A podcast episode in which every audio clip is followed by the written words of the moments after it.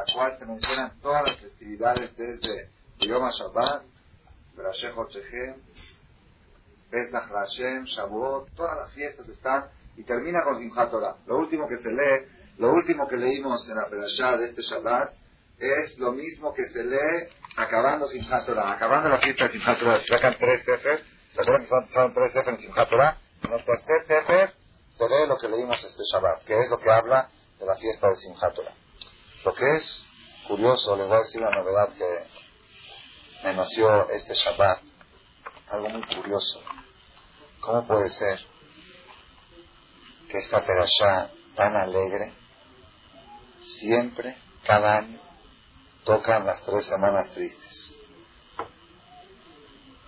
Es la primera perashá de las tres semanas. En las tres tenemos tres semanas de luto en el calendario hebreo, que son desde Shiva Sar de Tamuz, que fue el ayuno del martes pasado, hasta Tisha que va a ser el ayuno entre dos martes. El próximo martes no, el otro desayuno, el lunes de la noche. En esas tres semanas, son tres semanas que llaman Ben no hay bodas, no hay fiestas, inclusive está escrito en Donishal, una persona que trabaja de músico, tiene que evitar tocar en banquetes de Goim, aunque están banquetes de Goim y es su trabajo, que no lo haga estas tres semanas, al menos que no tenga lo que comer. Si no tiene lo que comer, se le permite hasta Rosh Hodesh, hasta el día lunes próximo, pero después de los nueve, días no se permite que no tenga lo que comer, pueda pedir limosnas y que no toque música. Entonces son fechas, las únicas fechas que el calendario hebreo justifica y recomienda que la persona esté menos alegre que todo el año. Todo el año tenemos una obligación de estar alegres, excepto en tres semanas de estar menos alegres. Y la pregunta es, ¿cómo es posible entonces que la perashá, una perashá tan alegre, cómo es que la coincidencia dio? No es que no es coincidencia, así es fijo. No es que de repente este año tocó así. Todos los años la perashá Pinjas, vamos a decir en la gran mayoría de los años, la perashá Pinjas toca dentro de las tres semanas. Y la perashá Pinjas es una perashá alegre, que es la primera semana de luto. Las semanas que no hay bodas, que no hay música, que no hay alegría. ¿Cómo coincide esto? Esto se me ocurrió la pregunta en Shabbat y Hashem me iluminó una respuesta que yo creo que nos puede servir a todos nosotros. Aquí hay un mensaje muy fuerte, muy fuerte. Shlomo Amelech, el rey Salomón, en Kohelet, todos sabemos que Shlomo Amelech escribió, ¿cuántos libros escribió Shlomo Amelech? No es examen, ¿eh? pero es refrescar la memoria. ¿Cuántos libros escribió Shlomo Amelech? Cuatro. ¿Cuál es el cuarto? ¿Cuál es el cuarto? El rey Salomón escribió tres libros. ¿Okay? Cantar de los cantares, Shira, Shirim, Asher Shlomo. Mishle, Shlomo, Ben David, de Proverbios del rey Salomón. Y el tercer libro es Libre, Kohelet, Ben David. Kohelet, Eclesiastés. Shira Shirim lo escribió en su juventud. Proverbios en su madurez. Y Kohelet en su vejez. ¿Cuál es el mejor libro de los tres? el de la vejez. ¿Por qué? Porque de la vejez es el producto de la experiencia de toda una vida. Después de haber pasado todo y probado todo, él registró, fíjense en el libro Coelet, el libro Coelet no parece tanto un libro de, de filosofía, sino parece un libro de historia, porque él dice, yo experimenté esto y pensé que esto era lo bueno, me construí casas, me hice jardines, fui a Cuernavaca, hice albercas, no hice a Cuernavaca, pero hice Berejot Maim, albercas de agua, jardines bonitos, cosas. Yo pensé que eso era el sentido de la vida. Así dice todo lo que probó. En el capítulo 3, en el capítulo 3, empieza a mencionar el rey Salomón una de las conclusiones, una de las conclusiones más importantes que él tomó durante toda su vida. hay un dicho que dice que no hay más sabio que el experto, en jajam que va a la nisayón la sabiduría radica en la experiencia. La persona que ha experimentado cosas, ha vivido. Entonces el rey Salomón experimentó riqueza, experimentó poder, experimentó todo, sabiduría, inteligencia, lujos, y experimentó también que pobreza, perder el poder, quedarse en la calle, el Talmud cuenta, en ese momento ahora, el rey Salomón cometió un error que la Torah dice que el rey no puede aumentar mujeres, no, no puede tener muchas mujeres, puede tener más de una, pero no, no muchísimas. Todos sabemos cuántas mujeres tenía Shlomo Melech, mil esposas dice el Talmud que tenía. ¿Por qué? Porque la Torah dice, la Torah dice que no aumente mujeres, la Torah dice que el rey no debe aumentar mujeres para que las mujeres no le desvíen su corazón. Para que las mujeres no le desvíen su corazón, llevan al shopping, llevan a casa, y en vez de pensar, entonces, así es, ok, así dice la Torah, ahí se refiere a Bodat que las mujeres no le desvíen su corazón con otras ideas. El rey Salomón dijo que esta Torah, la Torah fue escrita para personas de nivel reyes normales, que pueden ser las mujeres les desvíen su corazón, pero un rey de la categoría mía, de inteligencia, de sabiduría, Alejandro y ¿tú crees que las mujeres van a poder conmigo? ¿Tú crees que las mujeres van a poder desviar mi corazón? Entonces, para mí no está dicho esta prohibición. Esta prohibición está dicha, es como mucha gente dice, ¿por qué se prohíbe tomar vino de Goín? ¿Por qué se prohíbe tomar vino de Goín? Para no llegar a casarse con ellos. Es de la banana. ¿Por qué se prohíbe el pan de Goín, la cocción de Goín? Para no tener relación familiar con ellos. Si tú sabes que no puedes comer una comida que cocinó el Goy, aunque sea kosher, por el hecho de entonces eso hace un distanciamiento. ¿Ok? Hay gente que dice, no, pues eso, está, eso es para gente que están casi asimiladas. Pero yo que estoy fuerte en mis principios, ¿tú crees que yo por comer un guisado del Goy voy a llegar a casarme con él? Así igual razonó el rey Salomón. El rey Salomón dijo, esto no es para mí. Esta prohibición de la Torah es para gente que corre el peligro que las mujeres desvíen su corazón. Y cuenta el Midrash que en ese momento en que el rey Salomón se casó con la mujer número mil, subió este versículo de la Biblia. Se ve que cada versículo, cada de la Biblia tiene un ángel que la representa ante Dios. El ángel que representa este versículo que dice, y no aumentará para él mujeres para que no lo desvíen su corazón. Este ángel subió ante Dios y dijo, el rey Salomón quiere borrar un versículo de la Torah.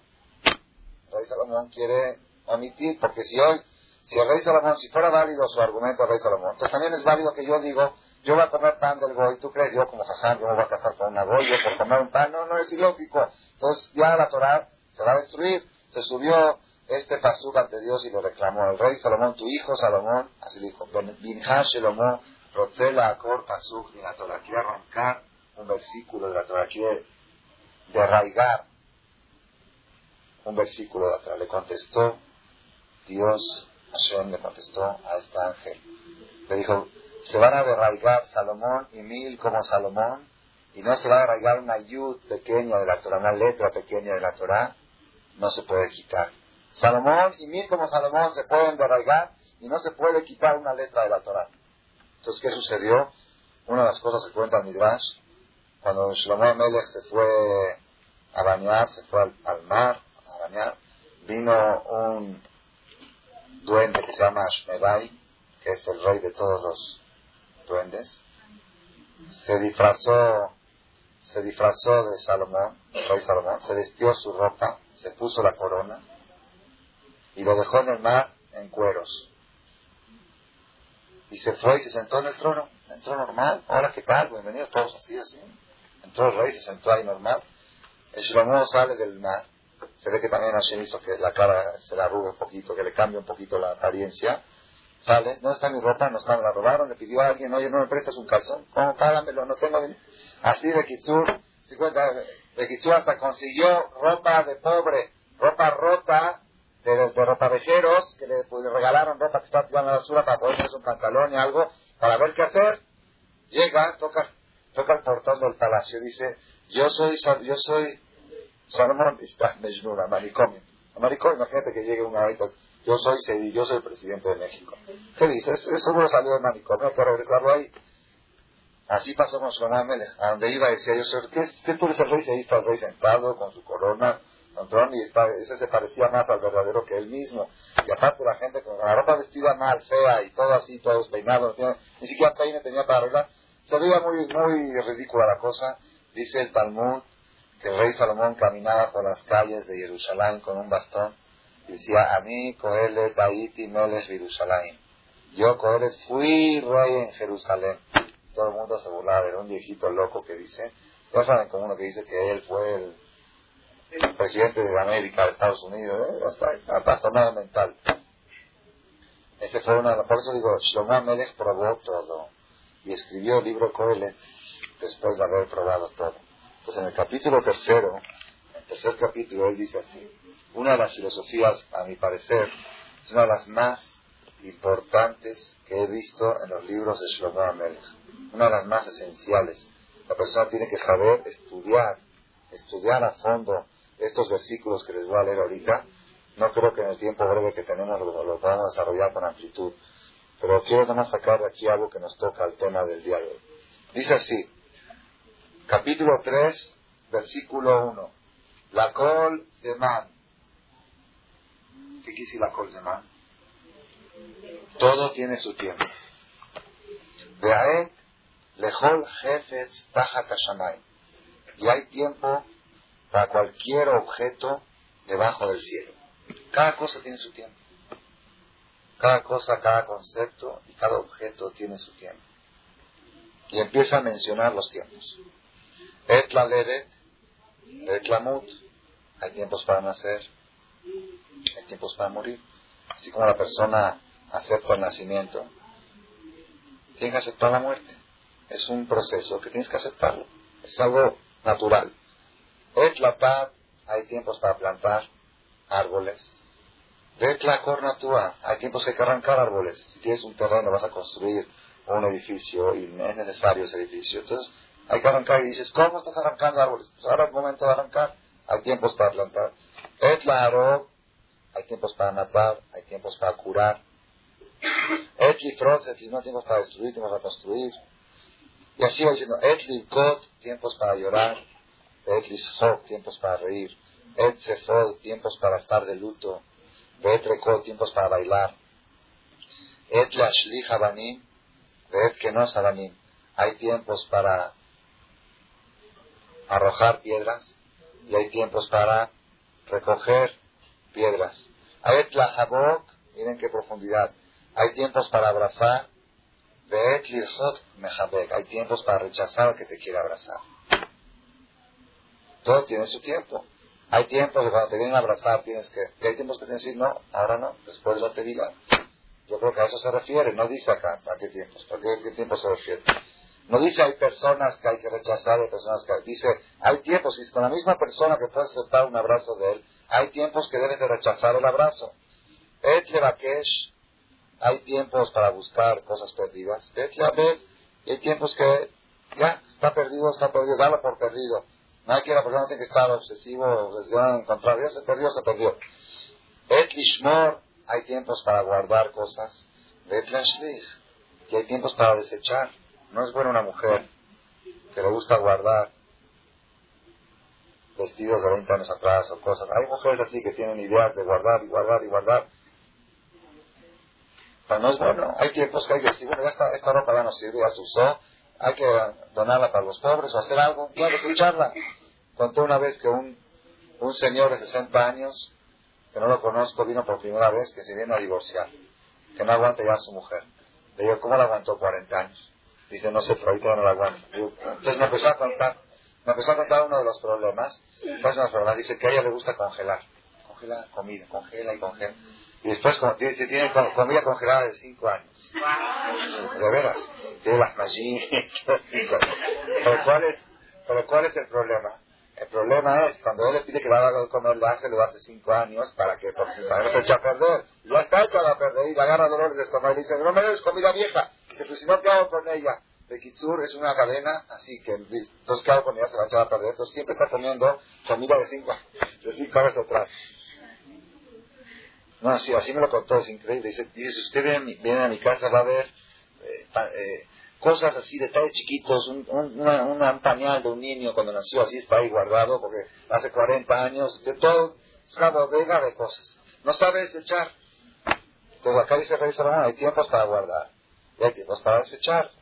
Et likroa, hay tiempos para descoser, hay tiempos para coser. Et la hashot, et tiempos para callar, tiempos para hablar, todo tiene su tiempo. A veces hay que saber hablar, a veces hay que hacer callado, a veces es prohibido quedarse callado. Et leho, tiempos para amar. no, tiempos para odiar. Eso es muy duro, ¿verdad? No? Hay tiempos para odiar. Yo digo lo que dice el rey Salomón. No, si fuera mío, hasta que dice tiempos para amar y tiempos para odiar. Hay que entender esto que quiere decir. Et jamás tiempos de guerra. Échalo y tiempos de paz. Así dice el rey Salomón. Rabotai, todo esto, todo esto tiene un mensaje muy, muy importante. Un mensaje muy profundo que está diciendo Shlomo Pero yo quería hacer una pregunta. En todas las cosas, en la mayoría de las cosas, Shlomo dijo lo positivo y luego lo negativo. Dijo tiempos para dar a luz, para nacer, tiempos para morir, tiempos para plantar, tiempos para arrancar plantaciones. Cuando llegó al tema del lloro, de la angustia, dijo tiempos para llorar y tiempos para reír. Yo pondría al revés. Yo si fuera Shlomo Amelech, primero tienes que poner lo positivo. Tiempos para, tienes que saber que así como hay tiempos para reír, también hay tiempos para llorar. Así se debería de exponer la idea. Como dijo, así como hay tiempos para nacer, hay tiempos para morir. Tienes que plantar árboles, hay tiempos que arrancar árboles. Hay tiempos que se ríe hay tiempos que uno tiene que estar dispuesto también aceptar situaciones que hay que llorar. No dice así, dice tiempos para llorar y tiempos para reír. ¿Cuál es, cuál es aquí, Rabotado? Aquí hay un mensaje muy, muy, muy fuerte, muy fuerte. El mensaje, y lo voy a decir en breve, ya lo he mencionado en otras ocasiones, pero vale la pena yo creo que es una de las filosofías más fuertes, más fuertes que Hashem me ha iluminado en toda mi vida. Tengo siete conferencias sobre este tema. Se llama tiempos. Tiempos. Conferencia de tiempos.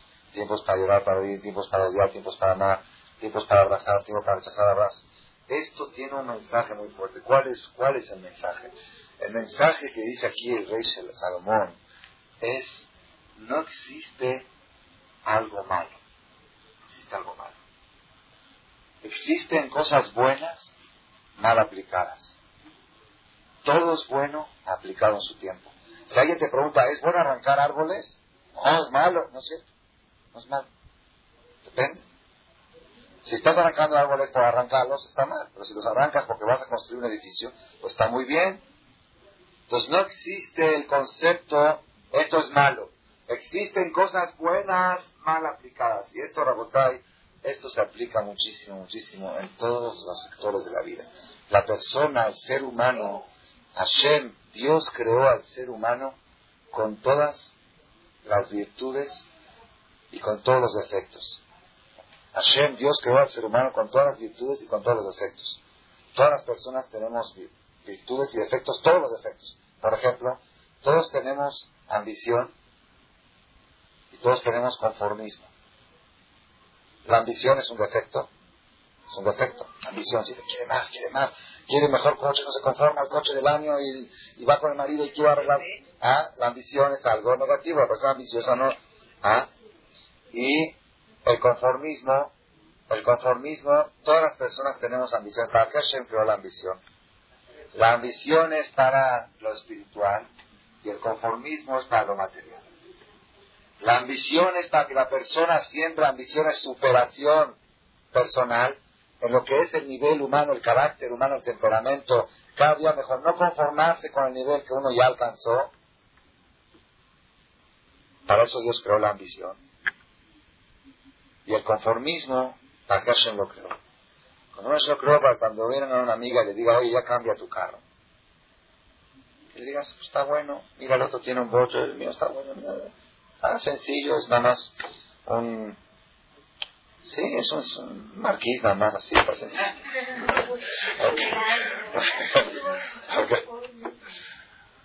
Eso, para eso Hashem creó el conformismo, para cuando alguien te quiere picar a que enfoques tu ambición para las cosas materiales, que presiones a tu marido para que te dé un mejor carro, o que te compre mejores muebles, o que cambies de casa para una mejor casa, que digas, mira, esta casa, bueno, Hashem está buena, no necesito más, está cómoda, el tamaño que tiene es suficiente. Son 500 metritos, está. Es suficiente, para vivir bien, para que necesito. Cada uno, cada quien según sus, sus conceptos. Lamentablemente así es. Hay gente que tiene casas de 500 metros y sienten que es chica la casa. Es chica la casa. El Talmud, la Gemara dice, el Talmud dice que un jajam dijo, cuando yo y mi mujer nos queríamos mucho, nos alcanzaba el dintel de la puerta para dormir ahí. El dintel de la puerta había como, una, un escalón ahí. Podíamos vivir ahí. Ahí podíamos dormir ahí y era suficiente el departamento ahí. Y ahora que el amor se mermó, de todos los palacios del mundo no nos alcanzan. Todo se siente chico. Es un secreto esto. Hay un dicho que dice casa chica, corazón grande. Hay un dicho al revés, casa grande. Generalmente, cuando la gente pretende casas grandes, porque no caben los dos. No dos, porque tiene que ser que, una distancia que los gritos no se oigan. Que los, que, o que si lo persigue uno al otro no lo alcanza. Eso es, es este, teórico, ¿no? Pero en lo profundo del corazón así es. Cuanto más tendencia tiene la persona a crecer sus cosas materiales es porque lo interno está pequeño, está chiquito y tiene que conformar, tiene que enfocar su ambición en cosas grandes. Y la persona, eso se caracteriza, la gente que se quiere se caracteriza por el tamaño de su departamento. Eso está comprobado. Gente que puede vivir en un departamento chico y feliz y alegre, es una señal que de veras hay amor en ese matrimonio. Y si cada vez dicen ya no nos queda, ya no nos queda, ya no aguanto, no aguanto, un más grande. Entonces a mi esposa, ahora no me molestes, que si me quiere llamar, tiene el teléfono que no me pueda llamar, que no, que no la oiga. Estoy tan lejos que no la oiga. Volvemos otra vez a votar al tema. Hashem creó la ambición y el conformismo.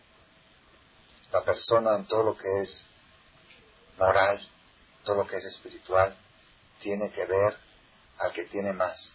Es decir, ¿por qué yo me tengo que conformar con esto? ¿Por qué mi amiga fulana ya se ha superado tanto, ha avanzado tanto, la veo? ¿Y por qué yo me tengo que quedar estancada? Para eso Hashem creó la ambición. Y para que Hashem creó el conformismo, para que cuando alguien te viene a decir, ¿por qué no cambias tus cosas materiales? Que le digas, pues que tiene malo, está bien. Así está bien, ¿para qué necesita uno más? ¿Qué hace la persona? Voltea los papeles. Voltea los papeles. Cuando se trata de las cosas materiales, enfoca toda su ambición ahí.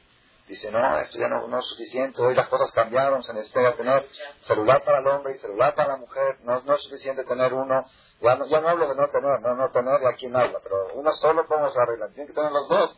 No estoy hablando ahorita de si es haram no es haram, no ahorita, no, no, no, no vayan a querer terminar que estoy criticando al tema del celular. El celular es algo que puede ayudar mucho, puede proteger en situaciones de emergencia, puede sacar a uno de cosas, y el que puede, Hashem le dio la, la oportunidad que lo tenga, no estoy terminando criticando. Lo que estoy hablando ahorita es la ambición. Si la persona enfoca su ambición hacia las cosas materiales, en forma natural su ambición ya se agotó. Se agotó. Entonces, ¿qué le sobra? Le sobra conformismo. Tiene un conformismo que no ha sido usado. Entonces, cuando viene alguien y le dice, oye, ¿por qué no te acercas un poquito más? ¿Por qué no vas a tomar más clases de Torah? ¿Sabes que Yo ya, Baruch Hashem, ya cuido Shabbat, ya cuido, ya está. Ya, por favor, ya que no me, que no, ya, está bien, ya, que, ve a ver otros que están peor que yo. Ve a ver otros que no hacen ni eso, ve a ver otros que comen puerco. Pero cuando se trata de comprar el mejor coche, no dice va a haber otros que no tienen ni siquiera un coche, no. Ahí va a haber millones, millones, millones de habitantes mexicanos que no tienen ni siquiera una bicicleta para transportarse.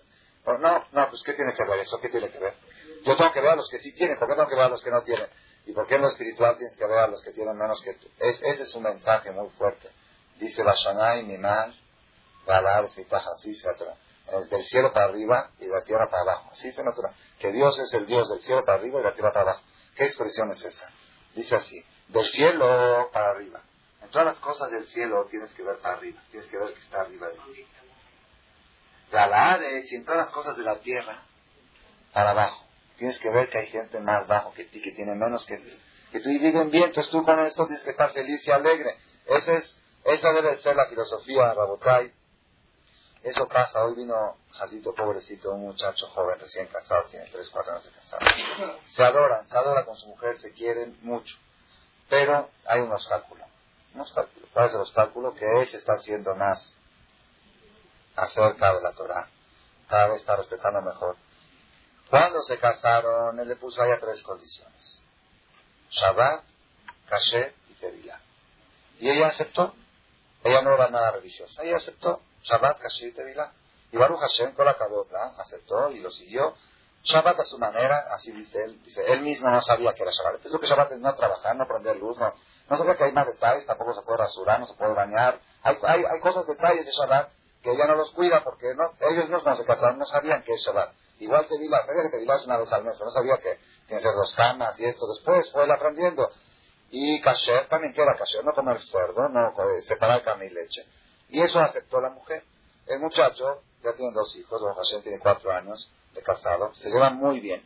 Y él viene a estudiar Torah, va aprendiendo más, le va gustando, le van haciendo las cosas. ¿Sabes qué? Mi vida esto no se puede, esto es. Y ya vienen con cosas nuevas, ya hicimos un trato, yo respeté el trato. Hoy vino desesperado, desesperado, desesperado, desesperado. Ya no se puede, ya no se puede. Porque él aprendió la semana pasada, hace dos semanas, que los platos que se cocinó en ellos, carne y leche, que se comió carne y leche caliente, los platos se hacen taref. Es sabido, toda la cosa que se cocinó algo no kosher en caliente, el, el, plato, el traste se hizo taref. Aunque la comida que te cocinen es kosher, tú puedes comer, tú puedes ir a un restaurante taref, llevar tu pescado, tu pescado, con escamas, y si le fríamelo en el sartén, ¿puedes? ¿Por qué no puedes? Porque el sartén es taref. ¿Por qué el sartén? Porque ayer hicieron camarones y el, las bacterias de los camarones se impregnaron en el sartén en caliente y vuelven a desprenderse y se meten en tu pescado. Estás comiendo camarón. Para la Torah es comer jazir. Es increíble esto, Rabotay, increíble, increíble, que hasta hace 100 años que la ciencia no había descubierto el concepto de las bacterias. Se burlaban del judaísmo. Decían, ¿qué puede tener una olla que cocinó ayer cerdo y la lavé bien con jabón y no tiene nada? Ah, es que se empeñan cosas adentro. ¿Y qué haces? La pones en agua hirviendo, ahí está la señora de la galá, pones en agua hirviendo y se le sale todo. Ya sangrón, ¿qué se le sale y no se le sale? Ya la lavé con jabón y todo. Después que descubrieron las bacterias, ustedes pregúntenle, yo le pregunté más a un dentista, cuando estaba el problema del SIDA y todo, le dije, ¿cómo hace usted para esterilizar sus instrumentos? Me enseñó que tenía 24 charolas para 24 pacientes. ¿Ok? que más o menos es lo que usa al día, algo así, y dice que los esteriliza con agua hirviendo. El agua hirviendo mata los microbios, pero después de 24 horas, lo deja 24 horas sin usar, y después los esteriliza con agua hirviendo a un doctor dentista. Todo eso lo descubrió la ciencia en las últimas décadas, está escrito hace 3.300 años. Todo recipiente, estoy diciendo palabra por palabra, la de esta semana, por la toda la que van a leer el Shabbat que viene en el Sefer, abran y dice, toda cosa que fue cocinada en media tarefa en caliente, lo pondrán en caliente y se va. Toda cosa que fue con fuego directo tiene que ser al fuego directo. ¿Cómo esterilizaban, cómo esterilizan las, ahora ya son agujas desechables, las agujas de inyección? No, no hirviendo, a la lumbre directo, al fuego directo, lo ponían en unas, unas cestas y ahí, así me acuerdo de chiquito, me llevaban a las, a las vacunas, esterilizaban todo eso se ha descubierto apenas en los últimos 100, en el último siglo. La Torah lo tiene hace 3.300 años. De Kitsu, pero ese no es el tema de hoy. El tema de hoy es el muchacho este que vino desesperado. Su esposa se escapó por navaja a sus papás. ¿Ok? Y le está haciendo un escándalo familiar. ¿Por qué? Porque él decidió que a partir de hoy no va a comer ni en casa de sus papás de él, ni en casa de sus papás de ella. Porque en la casa de los dos papás mezclan carne y leche. Cocinan en la misma olla carne y leche. Y usan la misma vajilla de carne y leche. Entonces, yo puedo comer en casa de mi papá y de mi suegro solamente frío. Frío, una ensalada, un jitomate, no hay problema, frío no, no, no sale, no absorbe el sabor. Pero en caliente no puedo. Y él lo hizo con diplomacia. Al principio llegaba y decía, no tengo hambre, nada más una fruta. Luego las cosas, las cosas para la policía, se dan cuenta. No, seguro es algo nuevo, seguro que Kitsur, bueno, ¿cuál es el problema principal de ella? ¿Cuál es el problema principal de ella? Ella dice, ese no es el plan con el cual nos casamos. Ese, es el argumento. Dice, ¿qué le contesto? Ese no es el plan en el cual nos casamos. Entonces yo le pregunté a él, le dije, mire, ve y a tu mujer lo siguiente. ¿Qué pasa? Ellos, él cuando se casó, era empleado, ganaba 10, 12 mil pesos mensuales. ¿Qué pasa si te ofrece un negocio, un negocio que vas a ganar 500 millones de dólares mensuales? ¿Ok? Y para eso tienes que vivir en una mansión y, y, y sabes que ese no es el plan que nos casamos. Casamos con el plan de un bocho y eres ¿Qué si no es el plan que nos casamos? Nos casamos con un plan y gracias a Dios vamos mejorando y vamos avanzando y, qué bueno que vamos creciendo. Uno se tiene que quedar estancado. Dije, pregúntale a tu mujer si ella quiere morir con el plan que se casó. No es cierto, al contrario. Yo me casé con un plan y qué bueno si puedo mejorar. ¿Qué, qué argumento es ese? No es el plan que nos casamos. El argumento es, el problema es que esta mujer ya usó su ambición, su ambición está agotada en cosas materiales. De ya en Ará, la ha ido bien a su marido y ella la ha sabido también pedir de todo. Baruch Hashem, Baruch Hashem, que le siga yendo bien. Hashem le debe la Los mejores coches, los mejores celulares, los mejores lujos, paseos, todo, todos los gustos. Entonces ahora esta mujer tiene un sobrante de conformismo. Tiene un conformismo que le sobra. Y ese conformismo dice, esos no, son los planes que nos casan. Pero yo conozco a otras personas, a otras personas, al revés. Una persona me dijo el otro día, me habló una persona de fuera de México, me dice, Baruch Hashem, me así me dice Baruch Hashem, me me robaron el celular, ya no fui por otro. No fui por otro. Dice, ¿por qué? Dice, quiero volver a la vida sencilla que tenía yo hace 10, 15 años. Era una vida más tranquila, más relajada y más preciosa. quiero volver a la sencillez. Esa carrera de la tecnología, de estar al día, de tener el último celular, el más chiquito y el más... el mejor, la computadora, esa carrera no acaba uno, es que no acaba, no acaba. Yo compré hace un año una computadora buenísima, era la última del mercado en cuatro, en cuatro mil, en cuatro mil dólares, y ayer me vinieron a ofrecer una tres veces mejor que la mía, ya tres más en dos mil. Dije, ¿qué hago con la mía? Me dice, no lo pienses. Me dice, no lo pienses. Ok, Rabotai, ese, esa persona de Estados me gustó, esa persona de Estados Unidos, pero que le voy a decir un secreto muy grande, muy grande. Tenía yo aquí un alumno, un talmid, que empezó a acercarse a la Torah hace cinco o seis años. Él me contó una vez en una clase que oyó que yo hablé de este tema, me contó lo siguiente. Dice, Rab, yo iba a Miami, viajaba tres, cuatro veces al año a Miami, y cuando iba a comprarme un traje, me gustó el traje. ¿Cuánto cuesta? Mil dólares. es muy barato, no es para mi categoría. Le gustó, le quedó bien y todo, pero tiene un defecto, el precio. Es demasiado barato para mi categoría. Dice, una camisa de menos de 100 dólares no es para mi categoría. Una corbata de menos de esto, así era, era así loco. Y Baruch Hashem tiene mucho, mucho, mucho dinero. Tarjetas de crédito ilimitadas, ni siquiera las tiene que ir a cubrir, están súper cubiertas las tarjetas. No es que tienen, como nosotros, usamos la tarjeta y luego correr para cubrirlo. Ya tienen Mashallah de nada con millones de dólares cubiertas. El Señor va y todos los lujos y a todo dar y no, no, no compra cosas baratas. No podía yo comprar cosas baratas. Cuando me acerqué al judaísmo, cuando conocí a usted, empezaba la importancia de que la persona, además de cumplir las misbot, que busque cumplir las misbot de la mejor manera. Cuando vas a comprar un etrog, busca el mejor etrog, no busques el etrog más barato. ¿Cómo hace mucha gente? Están decorando su casa, decoran su casa. ¿Ah? Si decoran su casa, traen al decorador. ¿Cuánto cuesta la decoración? Por ejemplo, 200 mil, pero no es un presupuesto. Luego viene el decorador y dice, si lo aumentas esto se va a ver mejor. Pues va a costar 10 mil pesos. Ya gasté 200, que sean 210. Y luego, si le metes esto, eh, de Kitsur es sabidoso. Siempre cuando vas a hacer un presupuesto, vete al doble. Porque siempre te va a decir, nada más por, un, por una cosa así, ya después de que hiciste todo esto, muy haram no ponerle una pecera, y ya se va a ver así todo, todo muy haram. Muy haram, si ya le metiste, ya métele. Si ya le metiste, ya métele. Y de Kitsur acabó poniendo, y el hijo está viendo que el papá, cada vez que el arquitecto viene, le da otro cheque. Y dice, con tal que quede bonito, no importa, para que uno, para que uno dinero en el banco, para que se esté probando, ya el dinero es para disfrutarlo, ahí está tiene una casa bonita, espejos bonitos. Ya acabó de decorar la casa, la va a estrenar. ¿Qué hay que hacer antes de estrenar una casa? Para la mezuzá. Lleva a su hijo, ven hijo, va a educar a mi hijo. Lo lleva a la tienda de mezuzá para comprar mezuzá. Él quiere enseñarle al hijo la importancia de poner mezuzá. Para acompañarme a la tienda. Va a la tienda, se me da una mezuzá. ¿De cuál quiere? ¿Qué contestan las personas? Las personas de esas que le dan mucho énfasis a la decoración de su casa, generalmente la respuesta es la más económica. Una mezuzá kosher. Kosher, la pizza kosher. ¿Sabes con qué saco? Bueno, tu casa también era kosher antes que la decores. Era kosher la casa. ¿Para qué necesitabas de... No, ya sé, kosher, pero yo quiero una casa de lujo. ¿Por qué en la casa la quieres de lujo y la mezuzá la quieres kosher nada más? Kosher quiere decir lo mínimo. A mi kosher, suficiente. Lo que, lo que está bien, ya, está bien así. Ya no, ¿para qué hay que buscarle más? Hay niveles de mezuzá, hay niveles de sofer, hay sofrim expertos de 40 años que están escribiendo, que se tardan 4 o 5 horas en cada mezuzá. Hay sofrim que escriben de mayoría media hora cada mezuzá y por eso las venden más baratas, pero tienen más sal. Es más probable que estén malas. Todo tiene, el precio está justificado, tiene una causa el precio, no es así, porque se le antojó cobrar más caro.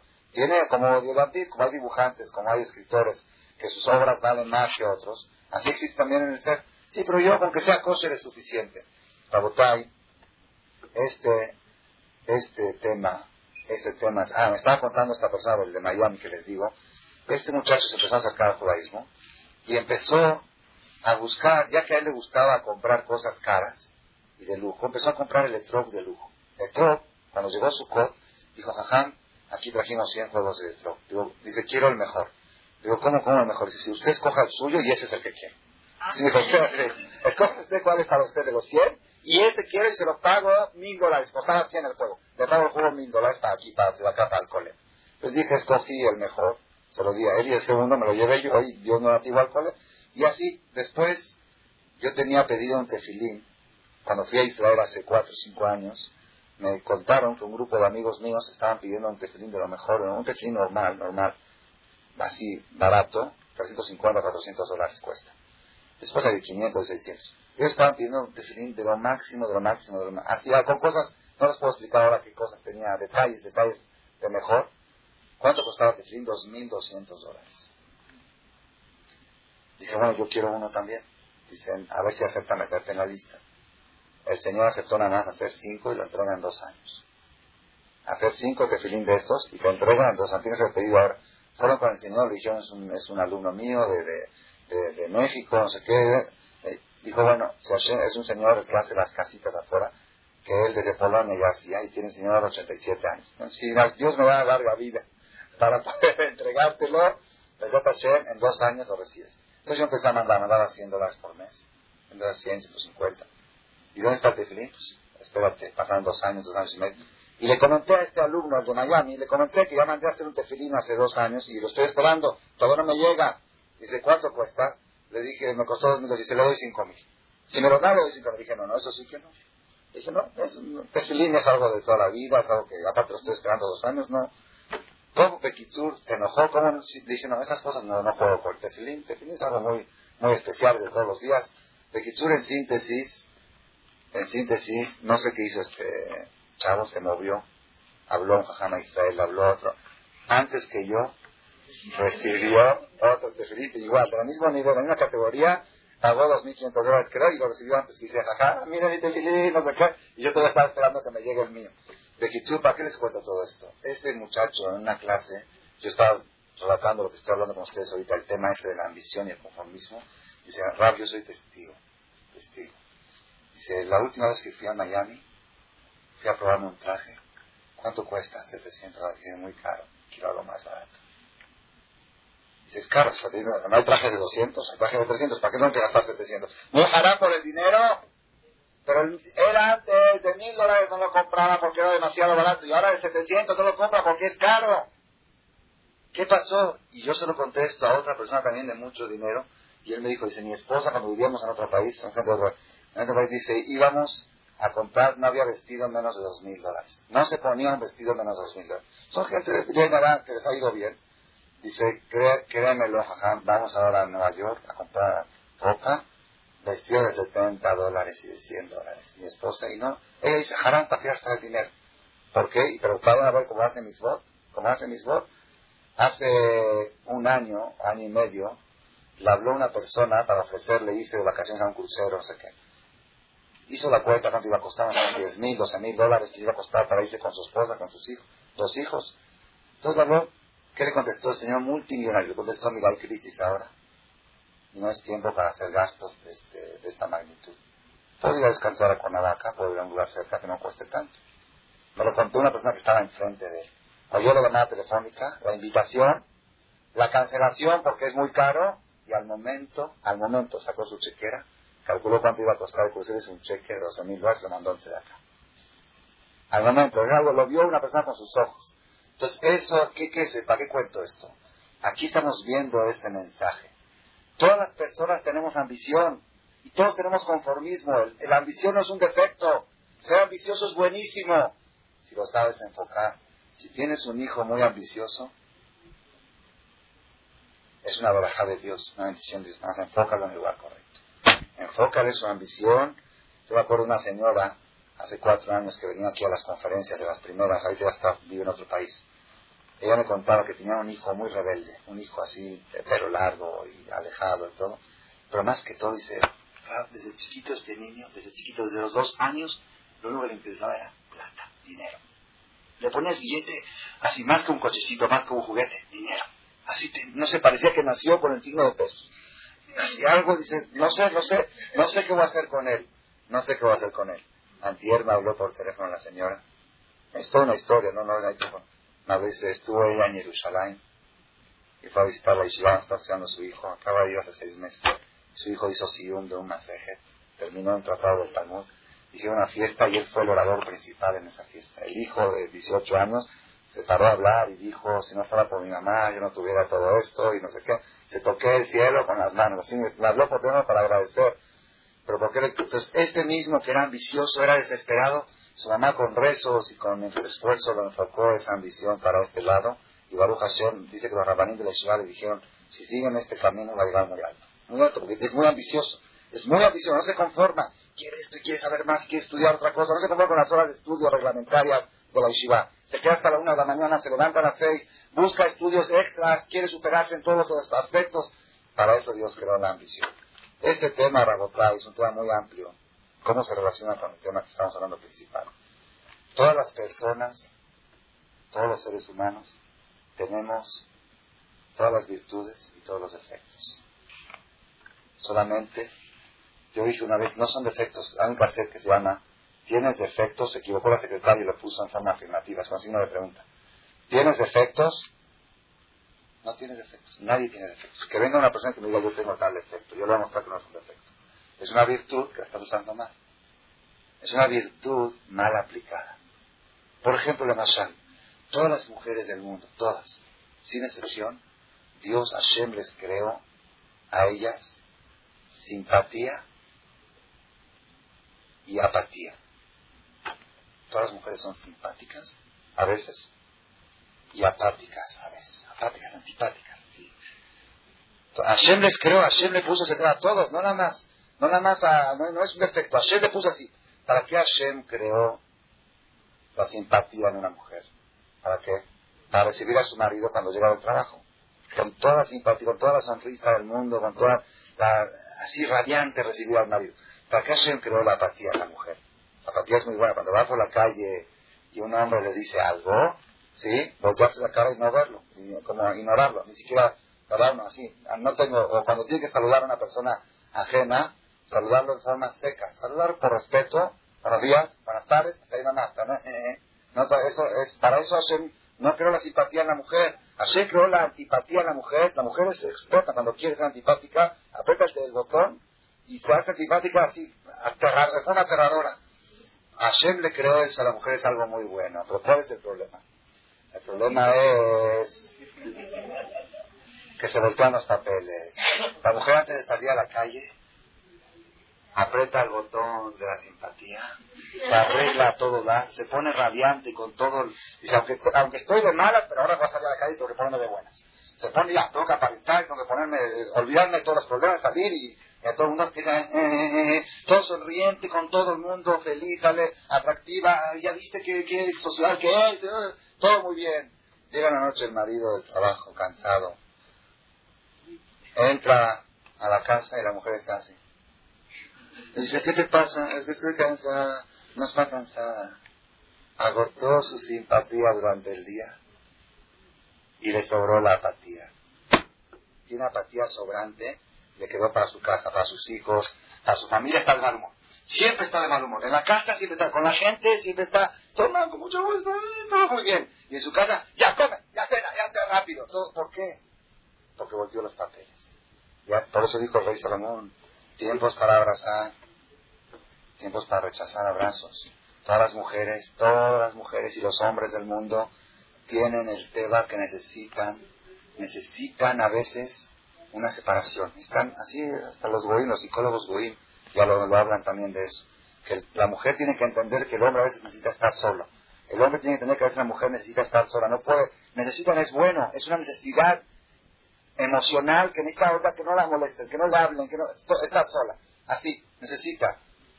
¿Para, para qué Hashem creó esa necesidad? A los 12 días que no deben estar juntos. Para eso Hashem creó esa tendencia natural de estar solos. Los matrimonios religiosos casi casi no sufren de este problema. ¿Por qué? Lo tienen natural, natural. Tienen 12 días que están solos, quieran o no quieran, como decía. Así, la naturaleza así lo impuso. Y viajó. Entonces, cuando llegan después los otros 18 días que deben estar juntos, no hay problema. Pero ¿qué pasa con aquellos matrimonios rabotados? Yo les digo esto de experiencia. Me llegan decenas de casos. Dos, tres, cuatro años después de casados, Llegan casos, llegan mujeres a quejarse, llegan hombres, seis meses que no nos tocamos, seis meses que no nos damos un beso. El hombre y la mujer, ¿qué pasó? Que gastaron toda su simpatía y toda su tendencia a unirse, la gastaron toda concentrada junta, y la apatía que se fue acumulando de los 12 días se concentró ahora en seis meses. Es mejor repartirlo en 12 días al mes que seis meses juntos. Es durísimo. Para terminar, seis meses es poco. Hay casos de un año, hay casos de más. Por eso dijo Shlomo Amelech, si tú sabes cuándo rechazar abrazos, en el momento que llegue el momento de abrazar. Aquí hubo una persona hace como dos meses, vino a conmigo por unos asuntos. Es un bate de un Ashkenazi, bate Shubá, así de 30 años más o menos. Le ha ido bien en todo, Baruch Hashem económicamente, ha tenido éxito. Y ha hecho Teshuvah, es muy guapo. Me vino a contar que tiene problemas en la calle que lo provocan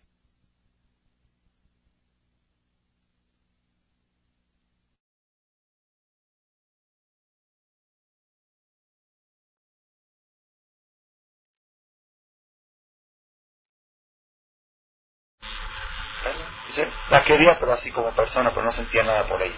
A tal grado que necesitaba pensar en otras mujeres para poder quererla Así me contó. Dice, no, no. Entonces, la mujer ya vio que estaba este problema. Y esto ya Barminan se veía que se iba, iba a pique, ¿no? El matrimonio. No, no. No había mejoría para nada. Ella fue a unas clases de Torah. Oyó el tono de Tevila. Llegó un día y dijo a su marido, ¿sabes qué? A partir de hoy voy a empezar a respetar Tevila. ¿Qué es eso? Una vez por menos va a sumergir. No, sumergir. Dice, no, y 12 días no me puedes tocar. El que dijo, vamos, 12 problemas menos. Así dijo, 12 días, pero siempre una atención, que no se vaya a ofender, no se vaya, lo tenía que hacer para... Ya 12 días va a estar tranquilo, que no tiene esa atención. Ese problema de que tiene que forzarse para estar con, para estar con ella. Él me cortó, dice, la primera tevilá, la primera tevilá, dice, cuando llegó la noche, dice, me volví loco. Me volví loco por mi mujer. Y dije esa noche, si esta es la religión, yo hoy me hago religioso, pero todo. Fue otro día, digo, quiero respetar Shabbat, quiero comer kosher. Yo no sabía cómo puede ser que mi religión era tan preciosa que una solución tan sencilla mi matrimonio tenía. El rey Salomón, tiempos para abrazar y tiempos para rechazar abrazos. Y también, Rabotai, quiero terminar el tema. El tema es muy amplio, no termina aquí, pero para cerrar, cuando empezamos, todas las personas del mundo, todos, los seres humanos tenemos en el corazón alegría, tenemos en el corazón una tendencia a estar tristes, a llorar. Hay veces una mujer está llorando, le preguntan, ¿qué tiene? No, dan ganas de llorar. No pasa a veces, pasa. Porque hay una necesidad emocional, en las mujeres es un poco mayor, es más, en los hombres es menos, hay hombres que tienen más, hay, hay niveles, hay, hay porcentajes, pero todas las personas tienen un porcentaje de angustia en su corazón que lo necesitan desahogar, todas las personas. ¿Para qué Hashem creó ese porcentaje de angustia? Ese porcentaje de angustia tiene algo de positivo la angustia, la tristeza es negativo, totalmente negativo. Hay un lugar que se puede aplicar de forma positiva.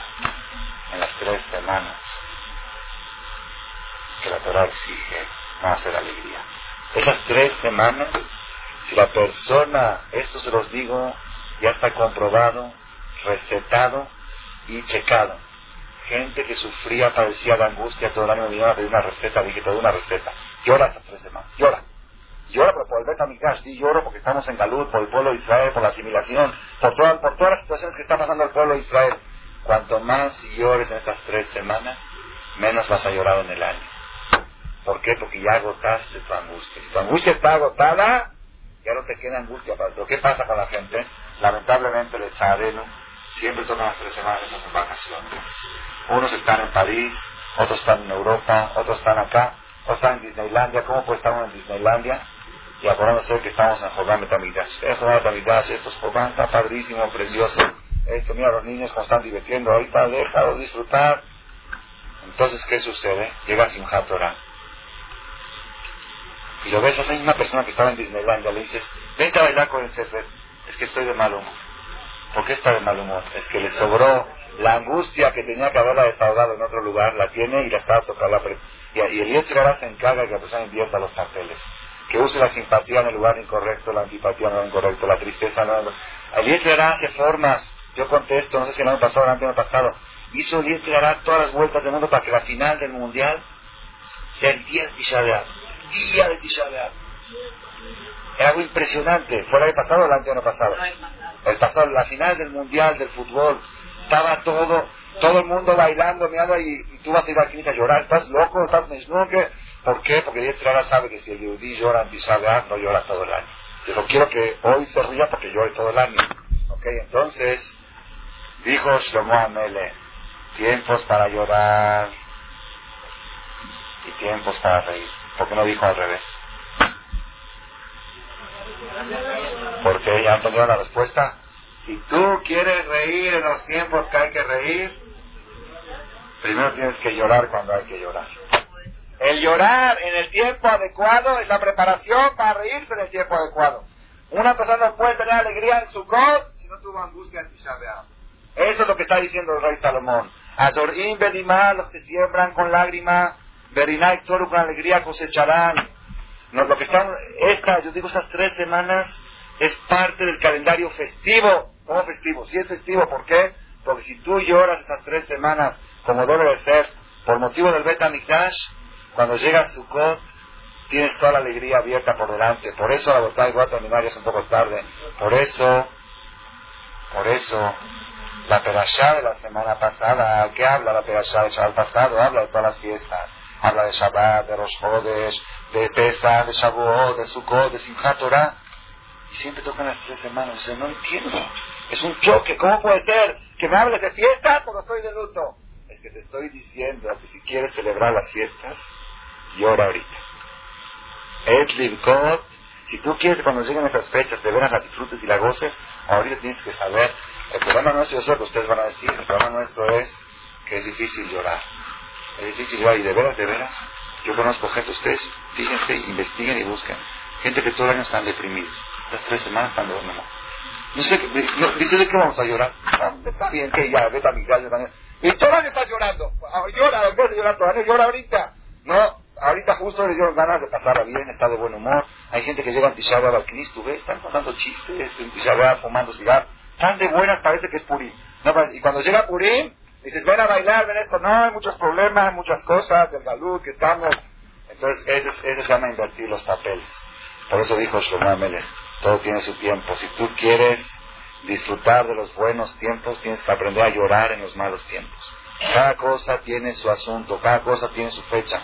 El calendario judío hebreo es tan sabio, tan inteligente, la persona que lo lleva a cabo en su integridad se da cuenta cuánta, cuánta paz, cuánta tranquilidad le brinda el calendario hebreo. Aquellas personas que cambian los papeles no se dan cuenta, sin darse cuenta por no ir a esta clase o por no, no percatarse de que el hará, se preocupa que estés de buen humor cuando debes estar triste y se preocupa que estés triste cuando debes estar alegre y se voltean todos los papeles, eso provoca el cortocircuito, se puede ponerse en los matrimonios, eso provoca de veras, de veras, cuánto podría una mujer lograr en su marido si su marido viera que toda la simpatía la tiene guardada para él. Si su marido viera que cuando la mujer sale a la calle, con la gente es seca. No digo, no digo a este, mal no grosera ni mal educada, pero seca, seca. Respeto, saludos, saludos, pero toda la sonrisa para su marido, toda la sonrisa para su marido.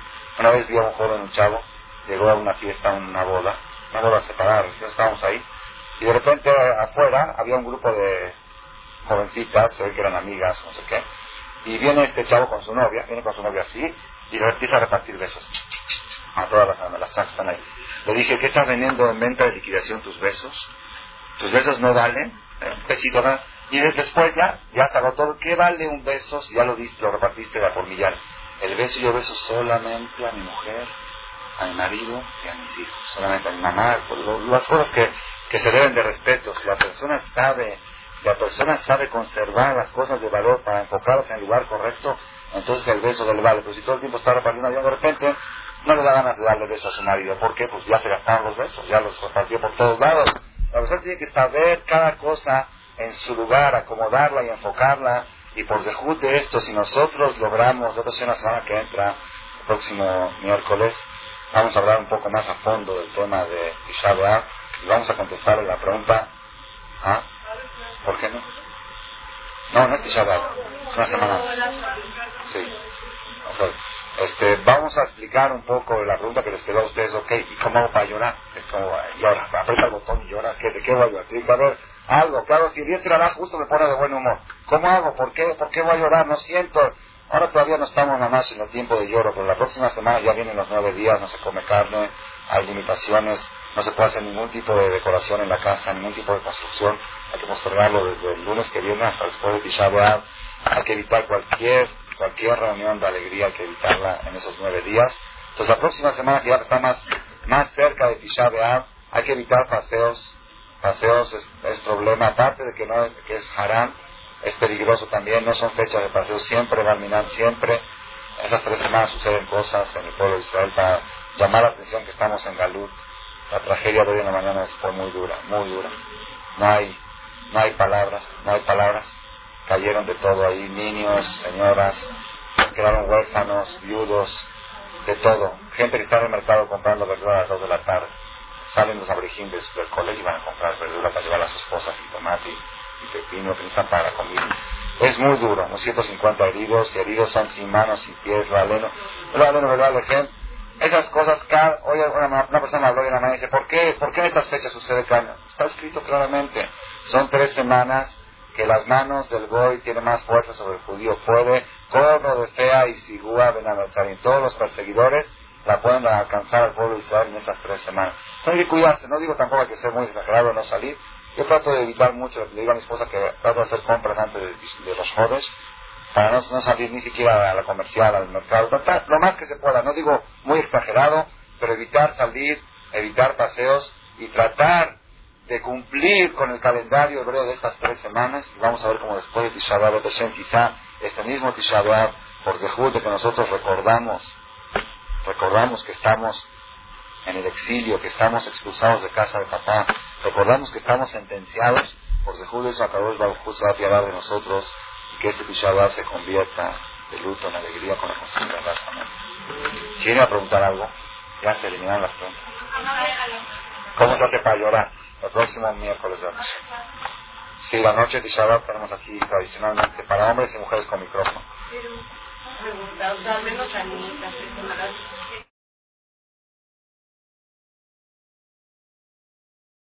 Gracias por su atención a este shiur del Rav. Les recordamos que pueden visitar la nueva página de shemtov.org en el internet www.shemtov.org Actualmente la página cuenta con varias secciones.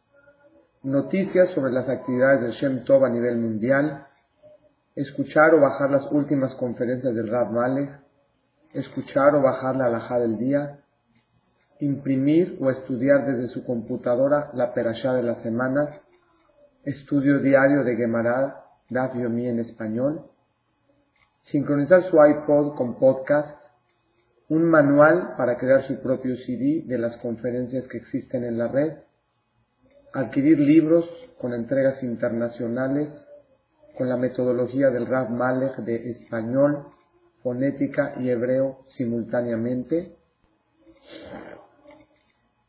así como ubicar las ciudades en donde se reparten CDs a nivel mundial. Es que la misbot y muchas gracias.